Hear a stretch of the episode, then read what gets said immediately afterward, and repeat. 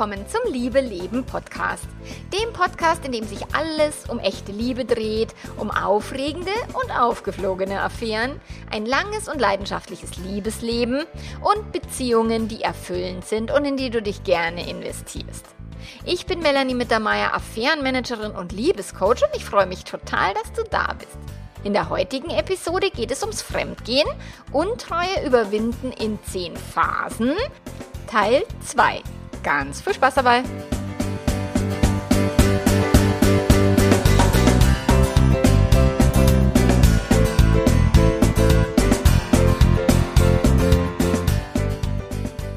Also der zweite Teil, der Fremdgehen überwinden in zehn Phasen, Serie, Phase 4 bis 10 haben wir in dieser Folge. In der letzten Folge ging es darum, wenn du den ersten Verdacht hast, was sind die Indizien, die dafür sprechen, wie und was solltest du tun, solltest du das ansprechen, ja, nein. Also wenn du das verpasst hast, dann hör dir gerne noch die letzte Fa Folge von diesem Podcast an oder auch die drei Phasen. Phase 1, äh, Schock und Unglauben nach dem Auffliegen einer Affäre, dann die zweite Phase Wut und Rachegedanken, dritte Phase Enttäuschung und jetzt kommen wir zu Phase 4 und in Phase 4 geht es um eine Entscheidung bei nach den ersten drei Phasen und die, im Idealfall dann erst. Also bitte nicht Entscheidungen treffen, wenn du total wütend bist oder wenn du total am Boden bist, sondern es darf da einen gewissen emotionalen und emotional, emotionalen und mentalen Zustand geben, wo du dich schon ein bisschen berappelt hast, wo das Großhirn schon wieder ein bisschen mehr äh, Mitspracherecht bekommt und nicht nur der Kampfflucht-Starre-Modus im Gehirn am Laufen ist, sodass du wirklich weitreichende Entscheidungen treffen kannst, die auch da deine Zukunft dementsprechend repräsentieren, wie du sie haben möchtest. Und zwar für oder auch gegen deine Partnerin, deinen Partner. Und es gibt einen, einen eigenen Blogartikel, ist Trennung die beste Lösung bei Fremdgehen? Und äh, Spoiler Alert, nein, ist sie nicht. Äh, das kommt darauf an. Es kommt eben immer darauf an, ob du diese Menschen liebst, ob du in dieser Partnerschaft sein möchtest, ob diese Partnerschaft generell eine ist, die du erhalten möchtest. So, und das sind die wichtigen Fragen für oder gegen eine Trennung. Und klar, für die meisten Menschen da draußen und wenn du dich irgendjemandem anvertraust, dann ist ziemlich klar, logisch, dass du dich trennen solltest. Und ich habe meine Statistik gelesen, dass wohl wirklich 50 Prozent aller Paare, die mit, mit Fremdgehen zu tun haben, dass für die, deren Beziehung das halt sofort äh, quasi keine, keine Chance mehr gibt. Ähm, kann ich nicht beurteilen, weil bei mir landen halt die anderen, die, die ihre Beziehung retten wollen.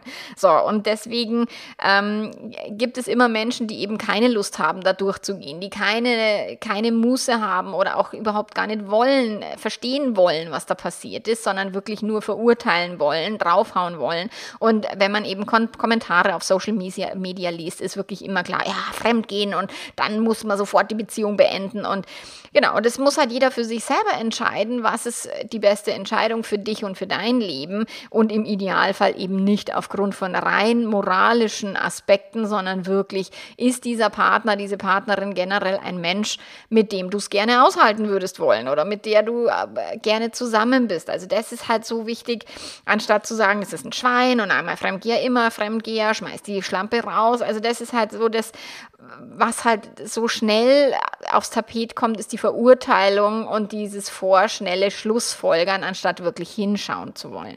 Und ich finde es schade, weil es gibt sicherlich gute Beziehungen, die eben durch eine Untreue halt erschüttert werden und wo einfach dieser Weckruf vielleicht auch wichtig gewesen wäre und äh, wo man auch eine Familie quasi zusammenhalten hätte können nur, wie gesagt, jeder muss es für sich selber entscheiden. Jede Trennung ist auch völlig legitim und es ist auch okay zu sagen, ich möchte, ich habe keinen Bock auf Persönlichkeitsentwicklung, ich habe keinen Bock, mich an die eigene Nase zu fassen, ich möchte nur auf andere draufhauen oder ich will Opfer sein.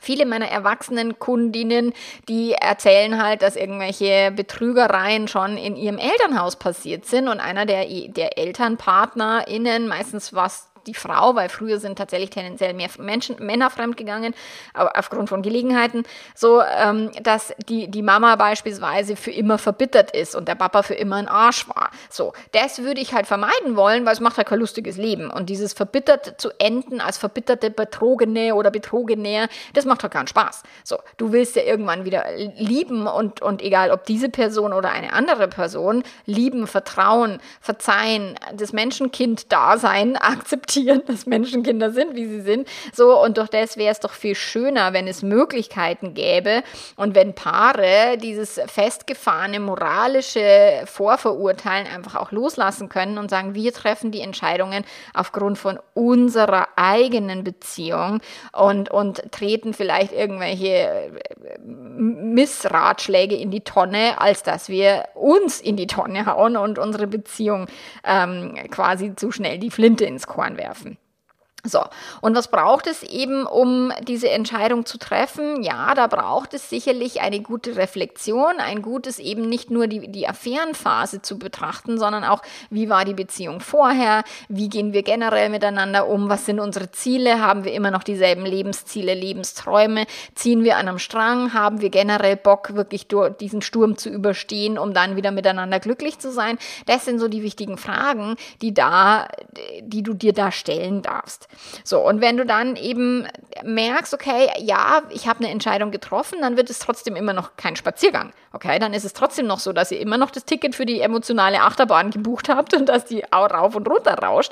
Nur wenn ihr einmal diese Entscheidung getroffen habt, okay, wir wollen zusammenbleiben, dann bitte nicht in den emotional tiefen Momenten ständig mit der Trennungskeule wedeln. Das erlebe ich halt auch immer und immer wieder bei meinen Paaren im Coaching, dass sie dann, wenn sie halt so einen, so einen tiefen Streitpunkt haben oder Diskussionen nachts um um, um, um Mitternacht und alkoholisiert führen, dass es dann halt gern die Trennungskeule geschleudert wird. Nur letzten Endes macht diese Entscheidungsfindung wirklich bewusst und dann ist auch klar, wir trennen uns jetzt erstmal nicht. Wir geben uns, keine Ahnung, x Monate Zeit, um durch die Scheiße durchzugehen.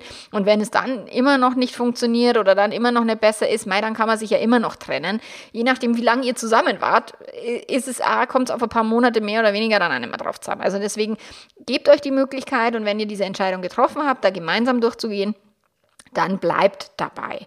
Und wenn das dann so ist, dann wird auch langsam Licht am Ende des Tunnels wieder klar. Wenn ihr sagt, ja, wir wollen gerne, wir lieben uns, wir sind wirklich bereit, wir sprechen auch intensiv miteinander, wir haben vielleicht auch wieder ein intensives Liebesleben, was viele haben, wenn eine Affäre aufgeflogen ist, was die, die meisten Menschen dann sagen, oh, das ist so paradox, ist es tatsächlich nicht. Es ist total logisch, durch die Unsicherheit entsteht eben wieder mehr Lust und plötzlich wird ein eingeschlafenes Sexleben wieder ziemlich aktiv und ziemlich lebendig lebendig und leidenschaftlich.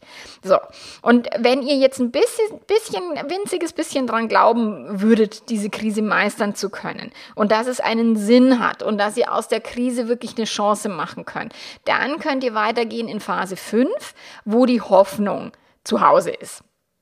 So. Und in den ersten vier Phasen geht es halt viel darum, äh, darum, diese Achterbahn zu fahren und damit klarzukommen, die Eifersucht irgendwie halbwegs in, in den Griff zu kriegen. Vor allen Dingen, wenn möglicherweise die Liebelei noch nicht wirklich zu Ende ist oder wenn der Partner Liebeskummer hat oder die Partnerin. So, der, der Betrogene die Wut auch und die Rachegedanken tatsächlich ein Stück weit hinter sich lassen kann, weil dann braucht es für die Hoffnung halt auch die Fähigkeit, sich selber immer wieder einzufangen, sich nicht in den totalen Negativgefühlen Gefühlen zu suhlen und im Selbstmitleid, sondern auch wirklich zu sagen, okay, ich beruhige mich selber und ich betrachte das Ganze auch aus einer gewissen Distanz und auch aus einer gewissen äh, Reflektiertheit. So, und den Partner für alle Gefühle verantwortlich zu machen oder die Partnerin ist total menschlich und es ist auch so, wie wir gelernt haben, dass die Welt funktioniert. Nur so funktioniert sie nicht. Wir machen uns immer die Gefühle selber. Wir machen immer, ähm, je, je schlimmer die Untreue für eine Person ist, desto krasser sind halt die Gedanken. Das hätte nie passieren dürfen. Wie konnte er sie das mir nur antun und so weiter. Und, und desto weniger Eigenverantwortung haben die Menschen für ihre eigenen Gefühle. Und ja, das haben wir im Elternhaus meistens nicht gelernt. Deswegen ist es wirklich was ganz, ganz Neues, was ich mit meinen Kunden und Kundinnen erarbeite, dass sie wirklich sehen, dass ihre Gedanken den Schmerz erzeugen und nicht das Verhalten des Partners oder der Partnerin. So, und wenn man dann lernt, mit den also die Verantwortung wirklich zu übernehmen, dann muss man auch quasi sein eigenes Gehirn da ein Stück weit liebevoll betrachten, weil das Gehirn wird negativen Scheiß produzieren. Und auch das Leben produziert Scheiß, beziehungsweise der Partner produziert Scheiß, also shit happens. Ähm, und immer wieder und ja, auch in, in deinem Leben, auch in meinem Leben, wir alle in Langzeitbeziehungen gehen durch die ein oder andere Krise, durch die ein oder andere Fremdgehdramatik. Das ist normal. Das ist so viel normaler als die ewige Treue, wie uns das Hollywood und Disney verkauft, ist, dass wir irgendwann in eine Krise schlittern. Und jetzt können wir daran arbeiten, total positiv zu sein und nur das Leben positiv zu haben und immer der beste Partner zu sein, die beste Partnerin zu sein. Nur auch das ist kein keine Garantie dafür, dass nicht jemand mal irgendwie eine eigene Midlife-Crisis hat oder eine eigene persönliche, was auch immer, oder sich fremd verliebt. Es, es gibt eben auch in guten Beziehungen können Menschen fremd gehen. Und ja, wenn die Beziehung schlecht war, dann ist es wahrscheinlicher, aber auch es ist ein Mythos, dass nur in unglücklichen Beziehungen sowas passiert. So, und deswegen dürfen, darfst du damit lernen, umzugehen, dass es eher normal ist, dass es eher ganz normales Leben ist, dass es ganz normale Lebenserfahrung ist und dass ihr da, also von dort aus eben weitergehen könnt. Und viele meiner betrogenen KundInnen, die warten dann darauf, dass der Partner jetzt oder die Partnerin irgendwas anderes macht, dass der Partner, die Partnerin, wie, wie gendert man das eigentlich? Wahnsinn. Ich lerne es noch irgendwann. Jedenfalls glaubt dann die Person, die betrogen worden ist, dass der andere die andere was ändern sollte, dass jetzt besonders er oder sie um die Beziehung kämpfen sollte, dass jetzt besonders große Liebesschwüre und ein völliges Distanzverhalten zur Affärenpartnerin, zum Affärenpartner stattfinden soll. Und es ist halt nicht immer möglich. Manchmal arbeiten die noch zusammen, manchmal ist auch noch Liebeskummer am Start, manchmal ist es auch noch ein, der Partner ist mit sich selber total äh, am Beschäftigen und, und noch unklar, Schuldgefühle plagen ihn oder sie. So, also wichtig ist, wenn du etwas ändern möchtest, dann bitte, bitte verändern verändere bei dir, weil du bist die Person, die du verändern kannst, wo du etwas ändern kannst und deine Gedanken machen deinen Schmerz. Das heißt, du kannst immer bei dir ansetzen, auch wenn dein Gegenüber gerade nicht in der Lage ist, großartig für die Beziehung zu kämpfen das ist möglich. Und Menschen verändern sich nicht, weil der, pa der, Partner das will, sondern sie verändern sich, weil sie selber das wollen, weil sie entweder große Schmerzen haben oder große Ziele.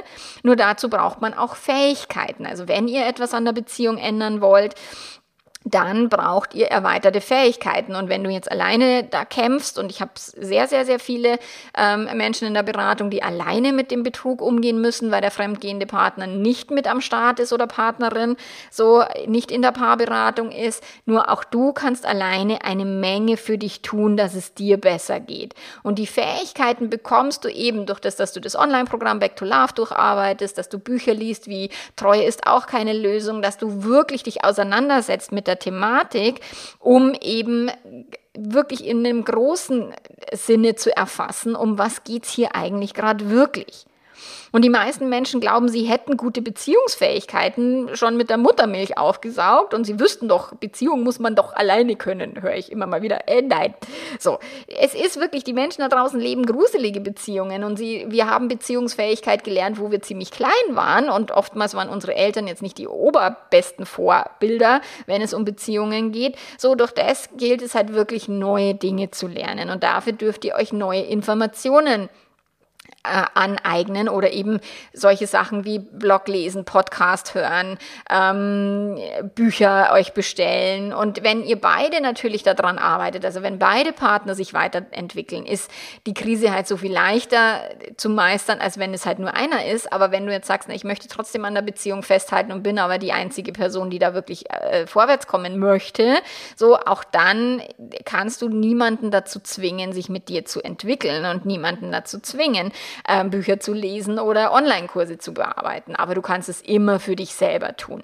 Es ist das, was ich immer sage, dieses Verzeihen tun wir für uns, nicht für die andere Person. Weil du willst Frieden machen mit dir und mit dieser Situation, ob du, egal ob du in dieser Beziehung bleibst oder nicht. Und wie ich schon gesagt habe, irgendwann werden wir alle uns mit einer Krise irgendwie auseinandersetzen müssen. Also wenn wir in Langzeitbeziehungen bleiben. Ich meine, die, die serielle Monogamie leben und sich immer halt dann trennen, wenn es gerade schwierig wird, die müssen sich vielleicht gar nicht auseinandersetzen. Aber alle anderen, die wirklich ein langfristiges Konzept leben wollen, 10, 20, 30, 40 Jahre, die müssen sich mit sich selbst und mit ihrer Persönlichkeitsentwicklung auseinandersetzen. Und sie müssen sich auch damit auseinandersetzen, dass Partner sich verändern. PartnerInnen. Alle verändern sich. So.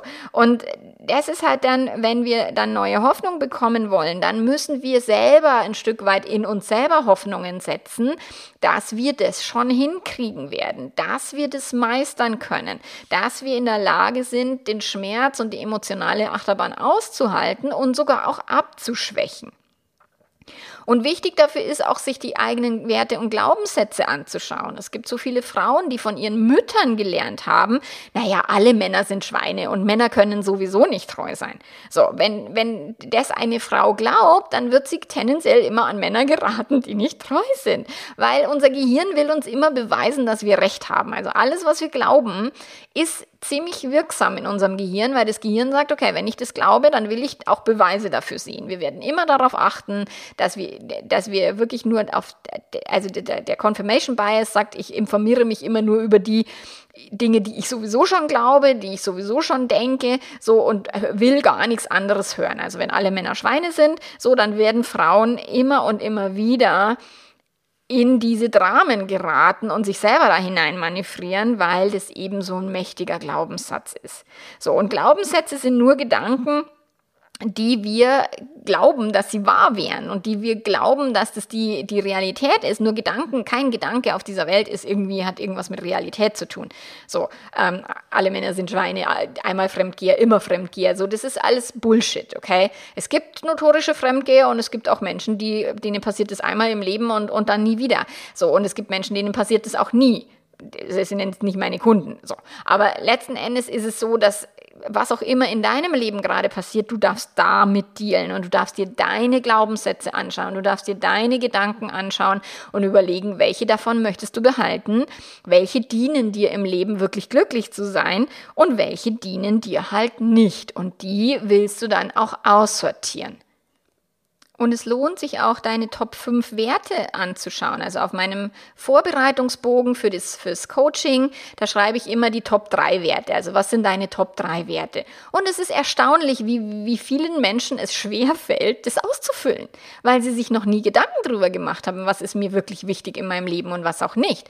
Dann ist es so, dass die Betrogenen, die schreiben immer Ehrlichkeit, Vertrauen, äh, Zusammengehörigkeit oder sowas auf diesem Bogen und die, die fremdgegangen sind oder die gerade fremdverliebt sind, die schreiben dann immer Freiheit, Selbstbestimmung. Also es ist tatsächlich auch, dass von Situation zu Situation sich das Wertesystem verändert, sich die Menschen aber dessen nicht bewusst sind, weil sie noch nie ihr Wertesystem wirklich klar gemacht haben. So, und durch das schreibt ihr wirklich auf, was dir wichtig ist im Leben, wie viel du dafür auch Zeit investierst für deine wichtigsten Werte. Wenn Beziehung ein hoher Wert ist für dich und du aber dich nicht gekümmert hast um die Beziehung, weil du für dich vielleicht viel mehr um die Kinder gekümmert hast oder um deine Karriere oder um einen Hausbau oder um was auch immer, dann kann es sein, dass die Werteliste nicht klar ist. Manchmal schieben Menschen die Kinder auf der Werteliste ganz, ganz, ganz nach oben und verlieren sich dann als Liebespaar, weil sie eben nicht ihre Werte klar haben. So, deswegen ist es einfach wichtig zu wissen, welche Werte habe ich im Idealfall, welche Werte hat mein Partner, meine Partnerin, so damit ihr darüber euch austauschen könnt. So, und deswegen empfehle ich immer Back to Love gemeinsam zu machen oder halt jeder für sich, aber so die Videos anschauen zu jedem eigenen Zeitpunkt aber sich darüber auszutauschen, damit ihr euch auch wirklich neu kennenlernt und die Beziehung auf ein neues Fundament stellt. So, und das war jetzt die, die Hoffnungsphase und dann geht es weiter in den Alltag wieder zurückzukommen. Also mal wieder normal funktionieren, mal wieder arbeiten gehen können, ohne ständig in Tränen auszubrechen, mal wieder schlafen. Also irgendwann ist es dann auch wirklich, dass das Schlafdefizit wieder aufhört. Also dieses ständig Wachwerden nachts, man kann wieder essen. So, also es kommt dann wieder eine Phase, wo ihr durchatmen könnt und wo ihr es auch mal gut sein lassen könnt mit den ganzen Diskussionen. Meistens empfehle ich dann eben meinen Paaren, also ich empfehle sowieso immer nach 22 Uhr nicht zu diskutieren und auch niemals alkoholisiert, wobei ich genau weiß, wie schwer das ist.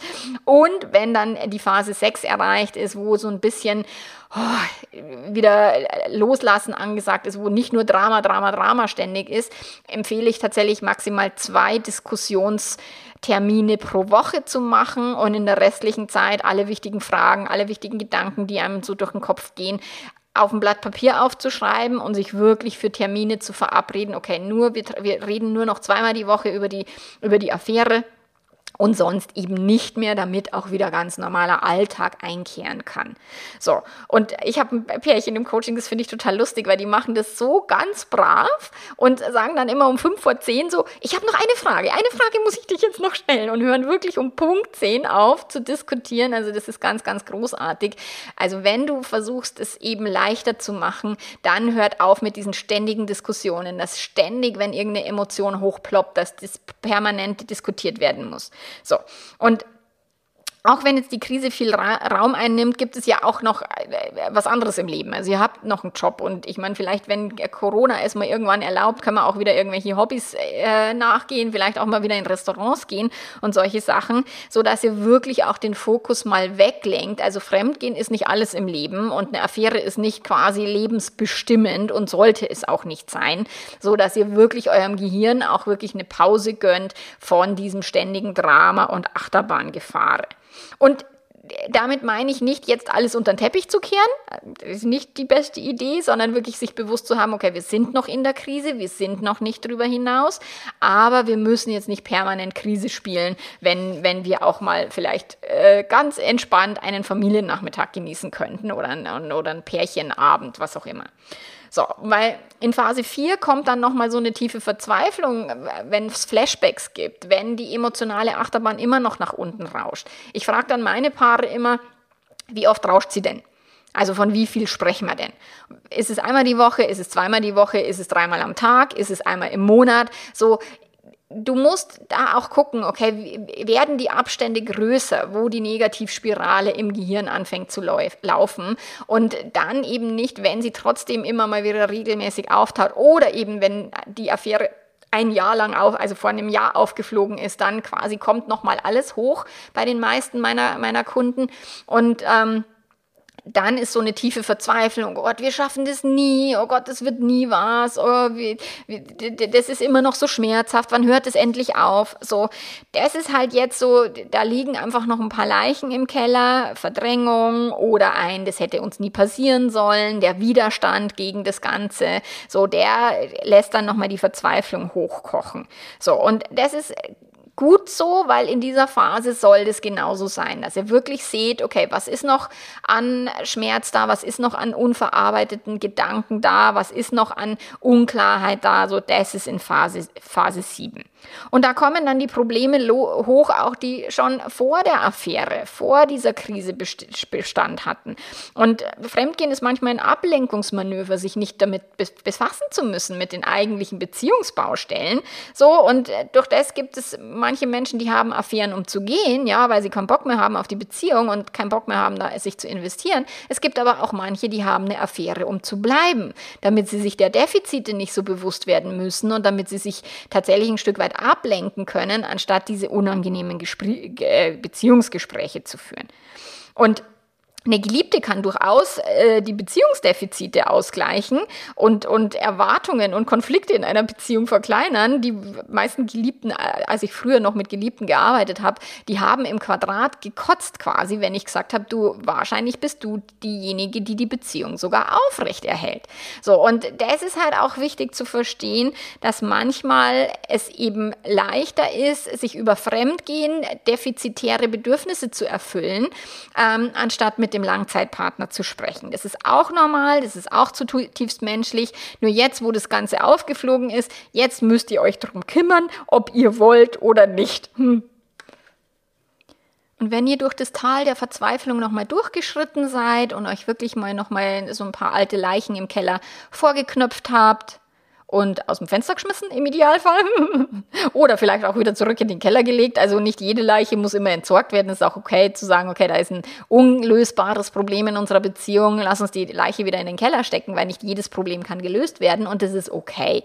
Wenn ihr aber entschieden habt, wir gehen trotzdem weiter gemeinsam und wir lassen uns von der Verzweiflung nicht irgendwie ins, ins Boxhorn jagen, dann kommt ihr in die Phase 8, wo es dann tatsächlich um Verzeihen geht, um Vergebung und um eben diesen Verzicht Verzicht, ständig diese Schuldkeule wieder zu, zu, zu schleudern und die Schuldzuweisungen ständig hochzukramen und den Partner immer zu beschuldigen. Das bedeutet nicht, die Tat gut zu heißen. Äh, zu verzeihen heißt nicht, alles cool und super, was du gemacht hast, das ist Quatsch, okay? Verzeihen heißt, ich akzeptiere, dass diese Dinge passieren, ich akzeptiere, dass es nicht immer nach meiner Nase läuft und ich akzeptiere, dass du ein Mensch bist und trotzdem können wir uns gut um unsere Beziehung kümmern und für die Zukunft Zukunft vereinbaren, dass wir vielleicht eben andere Entscheidungen treffen, dass wir die Lebenserfahrung annehmen, dass wir bewusster miteinander umgehen.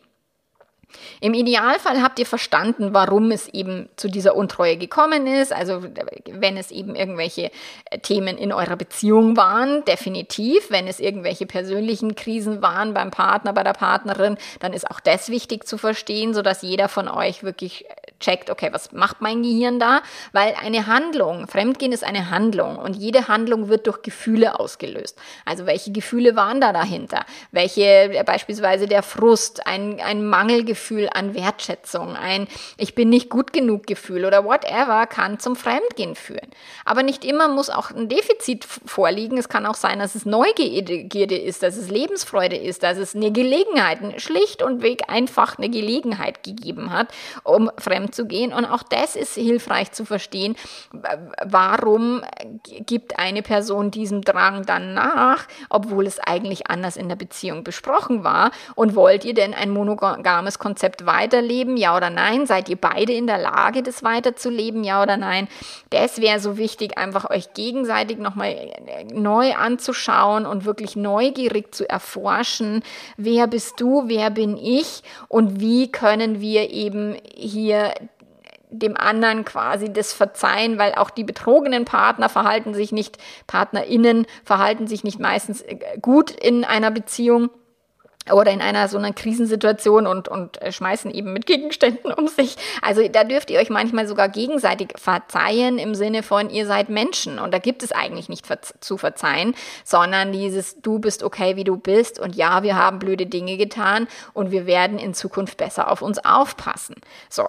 Und Liebe ist total hilfreich, um zu verzeihen. Also wenn ihr euch liebt, dann ist es so viel einfacher, als wenn ihr halt nur wegen der Kinder zusammenbleiben wollt. Nur auch wenn ihr nur wegen der Kinder zusammenbleiben wollt oder wegen dem Haus oder wegen was auch immer, auch dann ist es möglich, dieses Ereignis wirklich zu verarbeiten, zu verzeihen und Frieden damit zu schließen.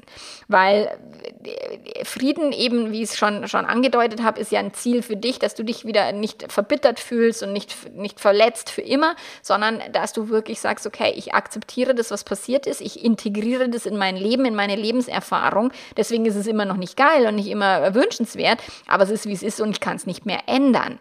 So, und damit machst du Frieden mit der Situation und damit damit ist der Boden auch bereitet für die Phase 9, wo es dann geht, ins neue Vertrauen zu kommen. Und dem Partner wieder zu vertrauen bedeutet, eine Entscheidung zu treffen. Das heißt nicht, dass er oder sie sich das jetzt erarbeiten muss oder wirklich auf, auf, zu Kreuze kriechen muss, um, damit du wieder vertrauen kannst. Vertrauen ist etwas, was wir aktiv entscheiden. Und wenn du jetzt eine neue Person kennenlernen würdest, die vielleicht auch ihren Partner, ihre Partnerin vorher betrogen hat, wüsstest du es nicht. Du würdest dieser Person irgendwie zumindest vertrauen wollen, gehe ich davon aus, weil sonst macht Beziehung jetzt nicht so viel Spaß. Und, und weiß nicht, was die Person schon in ihrer Vergangenheit irgendwie vielleicht verbockt hat. Aber das ist oftmals leichter, einer neuen Person zu vertrauen, obwohl wir gar nichts über die Person wissen. Wie wäre es denn dem Langzeitpartner zu vertrauen? Ja, ich weiß, dass du nicht immer die Dinge so machst, wie ich das möchte. Ich weiß, dass dieses Pseudo-Vertrauen von wegen, mein Partner macht nie was Blödes, dass das halt für immer jetzt vorbei ist. Und dann kann dieses übergeordnete echte Vertrauen entstehen im Sinne von, ich vertraue dir, dass du dein Leben für dich lebst. Ich vertraue dir, dass du die Erf äh, äh, Entscheidungen triffst, die für dich die in dem Moment richtigen Entscheidungen sind, auch wenn sie vielleicht gerade nicht für mich die richtigen Entscheidungen sind. Und das ist so ein übergeordnetes Vertrauen, was die keiner mehr kaputt machen kann. Also dieses dem Partner zu vertrauen, dass er oder sie sich nicht immer korrekt verhält, also eher das mit einplanen, anstatt eben in diese moralische, wir sind immer brav Geschichte zu gehen. So, da, das ist dann, hat mit echtem Vertrauen zu tun und nicht mehr mit dem Pseudo-Vertrauen. Und Vertrauen ist etwas, was du auch schenkst und was du vorstreckst. Und wenn, wenn viele meiner Betrogenen sagen, oh Gott, ich habe so Angst, dass mir das wieder passiert. Ja, die Angst ist berechtigt. Der Säbelzahntiger hat dich ins Wadel gebissen und deswegen willst du, dass das nicht normal passiert. Nur mit Misstrauen wirst du es nicht verhindern. So, und deswegen wirst du dem Partner dieses Vertrauen wieder vorstrecken müssen. Und wenn es nochmal passiert, entscheidest du in der Situation, was du damit anstellst. Und auch beim Vertrauen ist es so wichtig, viele meiner betrogenen Partnerinnen und Partner sagen, ähm, das ganze Vertrauen ist zerstört, das ganze Vertrauen ist weg. Und dann sage ich, okay, du vertraust ihm oder ihr nicht mehr, dass er oder sie die Kinder abholt, wie ausgemacht. Doch, doch, doch, das vertraue ich. Dann sage ich, okay, vertraust du deinem Partner, deiner Partnerin, dass er oder sie Geld nach Hause bringt und arbeiten geht und für die Familie wirklich auch Finanzen bereitstellt? Ja, ja, doch, das vertraue ich. Vertraust du, dass dein Partner ähm, zu essen einkauft, wenn ihr das abgemacht? Ja, so, also wichtig. Auch das ist, hier ist nur das Vertrauen zerstört in die sexuelle Exklusivität, in die, in die Treue, in die, er oder sie geht niemals fremd. Diese Art von Vertrauen, dieses Pseudo-Vertrauen ist zerstört, aber alle anderen Vertrauensarten sind immer noch da wenn die denn vorher da waren. Wenn, ihr, wenn du vorher deinem Partner schon nicht vertrauen hast können, dass er die Kinder abholt oder ihr, dann hm, wird es interessant mit dem Vertrauen. Nur am, am Ende musst du gucken, okay, wo vertraue ich dir voll und ganz, wo nicht mehr so ganz, wo muss ich in ein übergeordnetes Vertrauen, auch das Selbstvertrauen ist total wichtig, dass du wirklich sagst, okay, wenn es wieder passiert, dann weiß ich, was ich tun kann, so, ähm, das sind so die, die Dinge, die die Persönlichkeitsentwicklung beinhalten. Dieses Pseudo-Vertrauen wieder aufbauen, wieder das Luftschloss auf Wolke 7 zu bauen, ist nicht die Idee, sondern die Idee ist wirklich ein echtes, tiefergehendes Vertrauen zu entwickeln, zu etablieren, vorzustrecken und dann über die Zeit zu gucken, wie sich eure Beziehung damit macht, wie sich's entwickelt und, und wie, ob, ob dein Partner, deine Partnerin wirklich die Person ist, mit der du auf Dauer leben willst und, und kannst und ob ihr beide euch wirklich an eure gemeinsamen Absprachen halten könnt. Kann sein, dass es funktioniert, kann sein, dass es nicht funktioniert, nur was kannst du dann tun? Deswegen das Selbstvertrauen ist so ein wichtiger Bestandteil von Affäre verarbeiten. So, und wenn ihr da dann durch seid, dann habt ihr es geschafft, dann habt ihr wirklich äh, Phase 10, heißt der Sturm ist überstanden. Es ist klar, die Bude hängt noch schief, also wenn ich sage, die Beziehung ist, ist die Burg und wenn da mal so ein ordentlicher Tornado durchgefegt hat, ja, dann liegen da noch ein Haufen Trümmer und da ist ein Dach abgedeckt und so weiter. Nur ihr seid jetzt, der Sturm ist durch, ihr seid jetzt durch die Krise durch und ihr seid gestärkt daraus hervorgegangen. So, jetzt, also hoffentlich. Mir hat neulich ein Pärchen berichtet, dass sie wirklich so viel besser ihre Beziehung jetzt gestalten, als sie es vorher gemacht haben. Das Sexleben ist so viel besser. Sie reden viel intensiver und viel tiefer miteinander. Selbst die Beziehung zu ihren Kindern hat sich so viel verbessert. Also das ist so schön dann zu sehen, wenn sich eben alles so wirklich aus der Krise gestärkt hervorgehen, wenn sich das wirklich dann auch erfüllt. Das ist mega. Und das heißt aber nicht, dass ihr jetzt quasi am Ende der Fahnenstange angekommen seid und dass euch nie wieder was Blödes passiert. Also wenn du jetzt die vier Beziehungsphasen, die vier Phasen einer Beziehung, die ich auch hier auf, auf meinem Podcast oder auch im Blog immer und immer wieder ähm, vorstelle, auch in meinen Online-Programmen sind die vier Beziehungsphasen. Es wird immer eine Verliebtheitsphase geben, eine Ernüchterungsphase, eine Krisenphase, eine Entwicklungsphase. Und wenn du dann wieder in Phase 1 bist, sprich Verliebtheitsphase nach der Entwicklungsphase, geht's wieder los von vorne. So und deswegen da darfst du dich natürlich dauerhaft kümmern oder ihr beide, eure Beziehung zu pflegen, euren Beziehungsgarten zu pflegen und, und da nicht, also locker lassen im Sinne von, wir machen wieder dieselbe unbewusste Kacke wie vielleicht vor der Affäre, sondern wir wissen, dass Beziehung ein wichtiger Teil ist, um den wir uns auch dauerhaft kümmern dürfen. Und wenn ihr das wirklich hinbekommen habt und wenn ihr euch wirklich mit Bewusstheit und mit Achtsamkeit gut um die Beziehung kümmert, dann kippt euch auch so schnell nichts mehr aus den Latschen. Und ihr habt tatsächlich so die Burg stabilisiert. Ihr habt die Burgmauern wirklich gefestigt. Und ja, klar kann da mal auch ein Einschlag kommen oder auch mal nochmal ein neuer Sturm, in, in welcher Form auch immer. Aber das ist etwas, was das Ziel dahinter ist, die Beziehung wirklich aufzuräumen, die Krise aufzuräumen und nicht verbittert dann in die nächste Generation weiterzugeben, dass alle Männer Schweine sind oder alle Frauen sowieso blöde Schlampen so, sondern wirklich auch euren Kindern dann vorzuleben, was bedeutet es, eine lange Beziehung zu leben, jenseits von dem ganzen Hollywood- und Disney-Quatsch, den wir da lernen und diese ganzen romantischen äh, Liebe ist, wenn Treue Spaß macht und so ein Quatsch, so dass ihr euren Kindern wirklich echtes und reelles Beziehungsleben vorlebt mit Krisen, die man auch als Erwachsene überstehen könnt. So, und falls ihr euch entschieden habt, euch zu trennen irgendwann oder weil sie wirklich oder du noch immer am, am Hadern bist, soll ich wirklich in dieser Beziehung bleiben oder nicht, falls du dich auch trennen möchtest, musst du trotzdem durch diese zehn Phasen. Okay, das ist jetzt nicht nur, dass diese zehn Phasen sind, wenn du in dieser Partnerschaft bleiben willst, sondern diese zehn Phasen durchzulaufen macht total viel Sinn, um auch dann in einer neuen Partnerschaft gut vorbereitet, stabilisiert, gut aufgestellt zu sein, dass du mit einer neuen Person eine neue Burg bauen kannst. Die ist zwar jetzt nicht zerschossen, aber die, die musst du trotzdem vom Fundament her neu aufbauen. Und je stabiler du selbst in deiner Persönlichkeit bist, desto stabiler kannst du Beziehungsburgen bauen, mit welcher Person auch immer. Und durch das empfehle ich generell, auch wenn du dich trennen möchtest, nimm dir Back to Love zu Hilfe. Hol dir eine Paarberatung, für, auch alleine, wenn dein Partner, deine Partnerin nicht Bock hat, da teilzuhaben, weil du stellst dich auf die festen Beine, um dann eine neue Beziehungsburg zu bauen und dann auch mit einem neuen Partner, mit einer neuen Partnerin wieder durchstarten zu können. Oder eben auch für deine Kinder ein äh, Vorbild zu sein im Sinne von, was bedeutet denn Beziehung in Wirklichkeit und nicht nur in der Hollywood- und Disney-Welt. Ja, das waren jetzt die zehn Phasen, wirklich vom Schock bis zur Beziehung neues Level. Das ist kein Spaziergang, das ist eine krasse Achterbahnfahrt. Lass dich unterstützen. Du musst da nicht alleine durch, aber es ist kein Hexenwerk, okay? Es ist möglich und es ist auch möglich, eine bessere Beziehung zu haben als vorher. Und ich wünsche dir von Herzen, dass ihr das hinbekommt. Ich wünsche euch von Herzen, dass ihr euch eben die Unterstützung holt, die ihr kriegen könnt und dass ihr dann eben eure Beziehung genießen und feiern könnt. Auch viele, viele, viele, viele, viele, viele Jahre lang. Wir hören uns wieder in 14 Tagen. Ich wünsche dir alles, alles Liebe bis dahin. Mach's gut. Ciao, ciao.